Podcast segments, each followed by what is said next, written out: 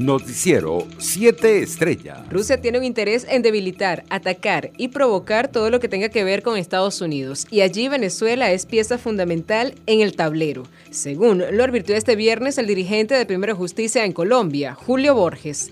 El hecho de la penetración rusa en Venezuela es fundamental, tan fundamental que hace pocos días el vicecanciller ruso decía que eventualmente no estaba descartado poner bases rusas en nuestro país, aseguró el dirigente político en el exilio.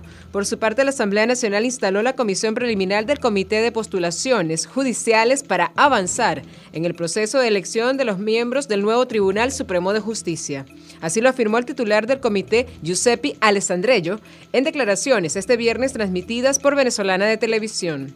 Mientras tanto, venezolanos integran una nueva caravana que partió el jueves desde la ciudad de Tapachula, en México, rumbo a Estados Unidos. Se trata de la primera movilización de este tipo que se hace en 2022 y en la que participan al menos 500 migrantes. El grupo salió la noche de este jueves desde las oficinas de regularización migratoria del Instituto Nacional de Migración, donde no obtuvieron una respuesta a sus trámites para recibir los documentos que les permitieran el libre tránsito por el país y así salir a Tapachula. Además de venezolanos, también migrantes de Centroamérica, Colombia, Haití y países africanos, que tomaron la decisión de caminar con destino a Norteamérica. Por cierto, México comenzó este viernes a exigir visado a los venezolanos para ingresar a su territorio, con el objetivo de disminuir la oleada de migrantes indocumentados desde ese país suramericano hacia Estados Unidos. Internacionales. Después de una semana de ultimátums de Rusia y de advertencias de Estados Unidos, ambas potencias decidieron seguir promoviendo soluciones dialogadas con relación a la crisis de Ucrania. El ministro de Exteriores ruso, Sergei Lavrov, declaró este viernes que el secretario de Estado de Estados Unidos, Anthony Blinken, le prometió durante la reunión conjunta que mantuvieron en Ginebra que el diálogo norteamericano presentaría en una semana una respuesta escrita a las propuestas de Moscú sobre sus exigencias de garantías de seguridad. Por su parte, Blinken aseguró en conferencia de prensa en Ginebra que han sido claros con Rusia. Si alguna fuerza militar rusa cruza la frontera de Ucrania. Se trata de una nueva invasión y se encontrará con una respuesta rápida, severa y unida de Estados Unidos y nuestros socios y aliados, sentenció.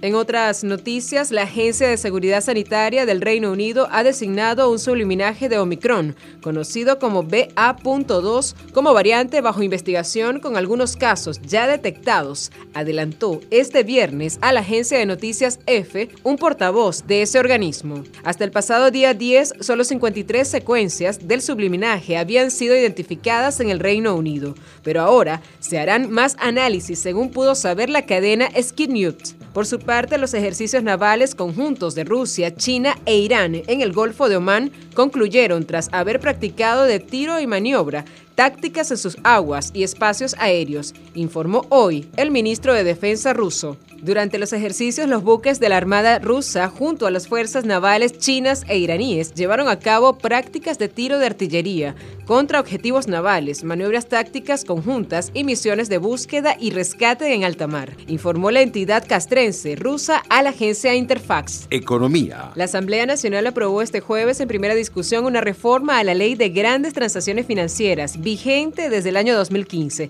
para captar las transacciones que se realizan con divisas y criptomonedas explicó el diputado Ramón Lobo. El instrumento legal también buscó dar mayor incentivo y confianza al uso del bolívar, por lo cual se abre la posibilidad de elevar el porcentaje de la alícuota para las transacciones no convencionales con divisas y cripto, agregó el parlamentario Orlando Camacho. Valoriza nuestra moneda y genera impuestos y también permite que nuestro bolívar compita en una competencia justa, concluyó Camacho. Deportes. El español Rafael Nadal, número 6 del ranking mundial, se lució en su primer test de nivel al superar en la tercera ronda del Abierto de Australia al ruso Karen Kashanov por 6-3, 6-2, 3-6 y 6-1, en un duelo que se extendió hasta las 2 horas y 49 minutos. Es una semana muy especial para mí. He jugado contra un gran jugador y ha sido mi mejor partido hasta ahora, comentó tras alcanzar los octavos en Millwall Park por decimaquinta vez y superar al serbio Novak Djokovic en una clasificación liderada por el suizo Roger Federer con 15 presencias. Y en el fútbol español, Ansu Fati vuelve a lesionarse y complica al